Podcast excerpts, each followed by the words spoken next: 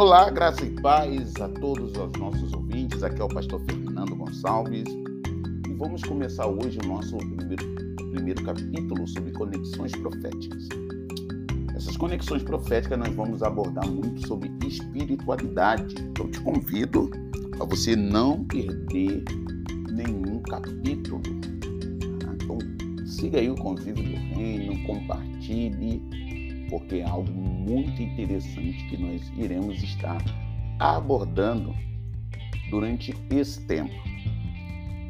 Existe algo muito interessante escrito no livro de Jeremias que diz assim: ó,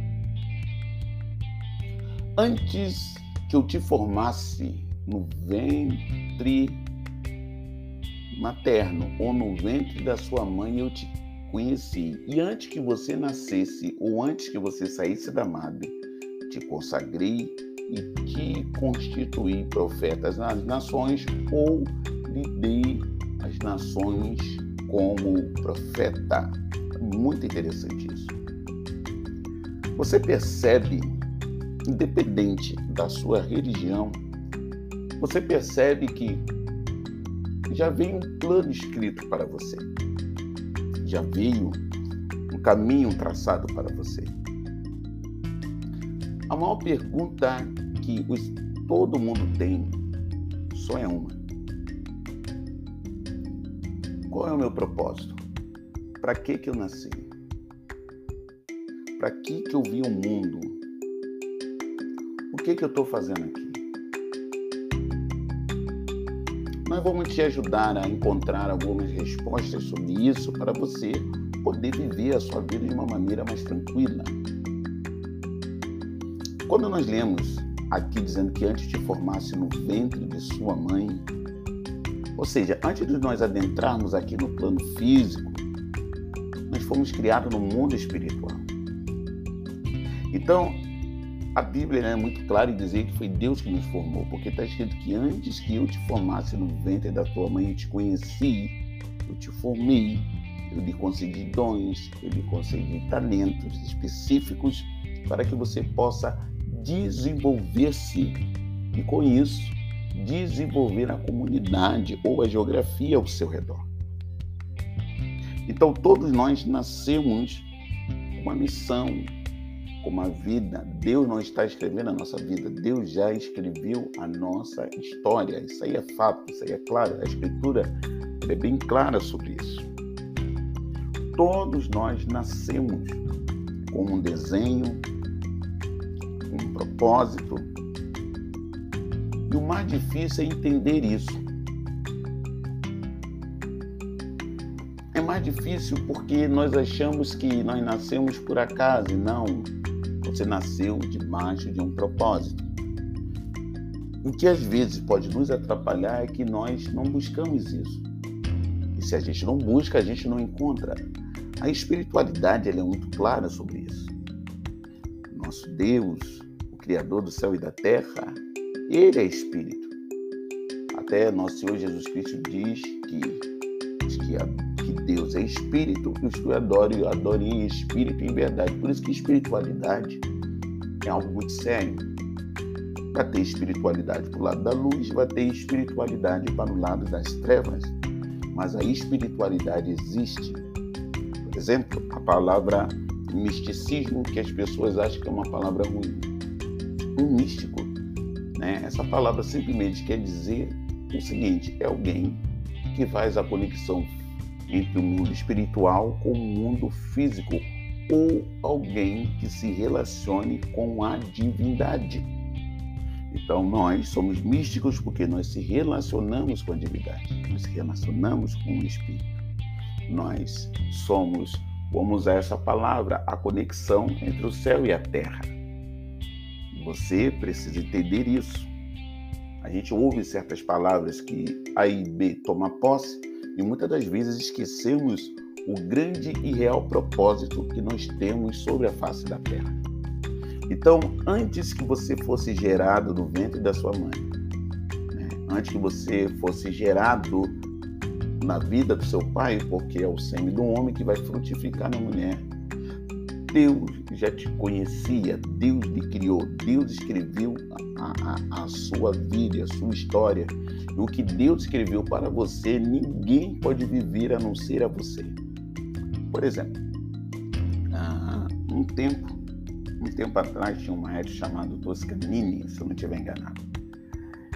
E ele criou um concerto e nesse concerto tem todos os instrumentos. E ele era famoso e foi chamado numa rádio para poder dar uma entrevista. E ouviu o concerto. E o radialista, todo empolgado, pergunta a ele: O que, que você achou? Muito bom, né? E ele responde: É. Ficaria melhor se houvesse 18 violinos.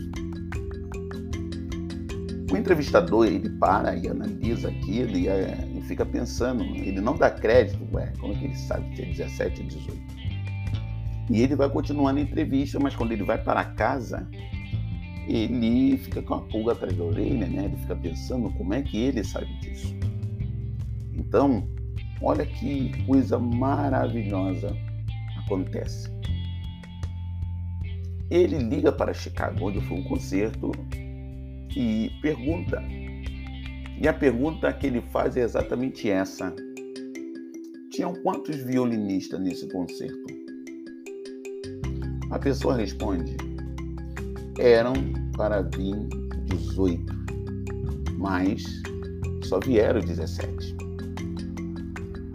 E ele, ainda estarrecido, vai até a casa do maestro, ele vai até a casa de Toscanini e vai perguntar a ele e chega como isso é possível?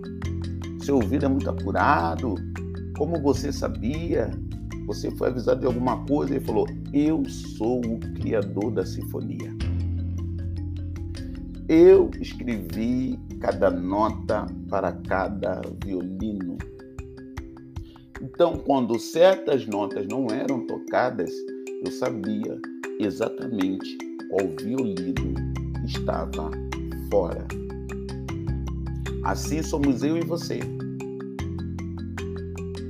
Nós somos notas, nós somos uma nota, nós somos outra nota, somos uma nota específica. Ao qual o Criador, o grande Criador, o nosso Deus, ele te constituiu, ele lhe fez, ele lhe formou, ele me formou. Eu sou uma nota específica, você é uma nota específica. Esse é o nosso momento, esse é o nosso turno. Davi foi uma nota, Moisés foi uma nota, Arão foi uma nota, Isaac foi uma nota, Abraão foi uma nota, Miriam foi uma nota. Os apóstolos, cada um foram uma nota, eles foram notas específicas. Eles foram notas musicais específicas, parafraseando isso que nós falamos do maestro. Então a nota que Davi foi, ninguém nunca mais será e ninguém foi antes, foi somente ele, assim é você. Você é uma nota que quando juntar com outras notas vai se criar acordes. E esses acordes, quando for se juntando com outros acordes, vão criar uma linda e poderosa sinfonia. Uma sinfonia que o Criador dos céus e da terra fez independente qual for seu credo religioso, independente quem você seja, você é uma nota criada por Deus. Antes que você fosse formado no ventre da sua mãe, Deus já fez uma nota. Deus lhe fez. Você é uma tela em branco uma tela onde Deus vai fazer uma bela pintura e essa pintura vai motivar outras pessoas. Entenda, você é um ser único. Você é um ser único.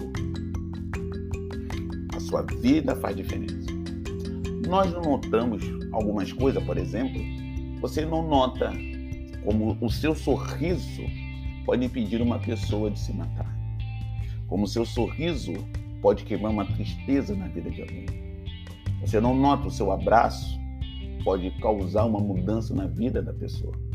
Você não nota que, de repente, até mesmo o que você coloca na internet sobre a palavra, né, sobre coisas boas, a mudança que pode fazer na vida das pessoas.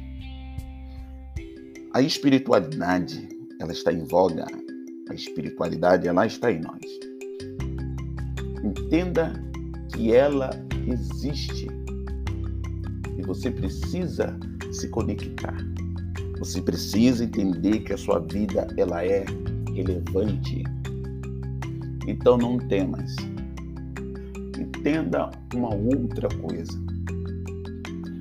Que antes de você ser formado no ventre da sua mãe, ele te conheceu.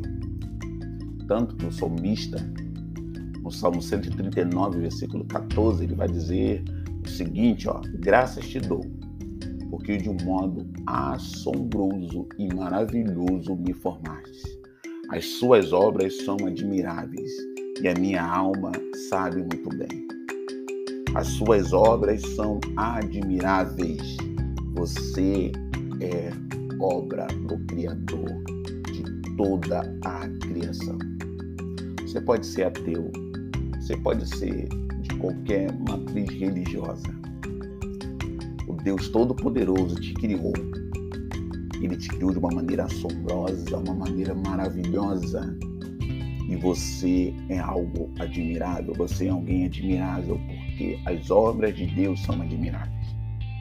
As trevas vão usar a boca de pessoas para te puxar para baixo, te deixar triste. O bullying, algumas palavras que você não vai conseguir, você não vai dar certo, etc e tal, pode chegar até você talvez até me atinja. Mas hoje, na conexão profética, eu quero te dizer que você é uma obra admirável. E a, o salmista diz assim: ó, minha alma sabe muito bem. Isso significa o quê? As pessoas sabem disso. Talvez a inveja, talvez a falta de discernimento, elas podem impedir de elas enxergarem isso. Mas entenda, você é uma obra maravilhosa. Senhor, em nome de Jesus, nós queremos glorificar e exaltar o teu santo novo, o seu santo poderoso nome, por essas vidas que estão ouvindo esse podcast. Que em nome de Jesus, que toda tristeza, depressão, tudo que os puxam para baixo, venham ser arrancados de suas vidas. Mas que teu Espírito erguê-los, porque somente teu Espírito tem esse poder. Então, Pai, no nome de Jesus, que as suas ricas e poderosas bênçãos venham fazer diferença na vida dessas pessoas, que elas venham acordar e entender o propósito que o Senhor tem sobre essas vidas. Elas são notas, são notas musicais que não existem outras, elas são únicas, elas são telas maravilhosas onde o Senhor pintou algo lindo e maravilhoso. E quem olhar, admirar, vai exaltar o teu santo e poderoso nome. Então quero orar para que toda dor, toda tristeza, todo peso que eles possam estar sentindo seja repreendido em nome de Jesus. Assim oramos e agradecemos em nome de Jesus. Amém e amém. O Senhor te abençoe e te guarde. Que o Senhor resplandeça o rosto dele sobre ti e tenha misericórdia de ti. Sobre ti, o Senhor levante seu rosto e te dê a paz. Até a próxima. Em nome de Jesus. Compartilhe, envie para as pessoas nos sigam em todas as redes sociais. É só colocar Convívio do Reino que você vai nos achar. Até a próxima. Tchau.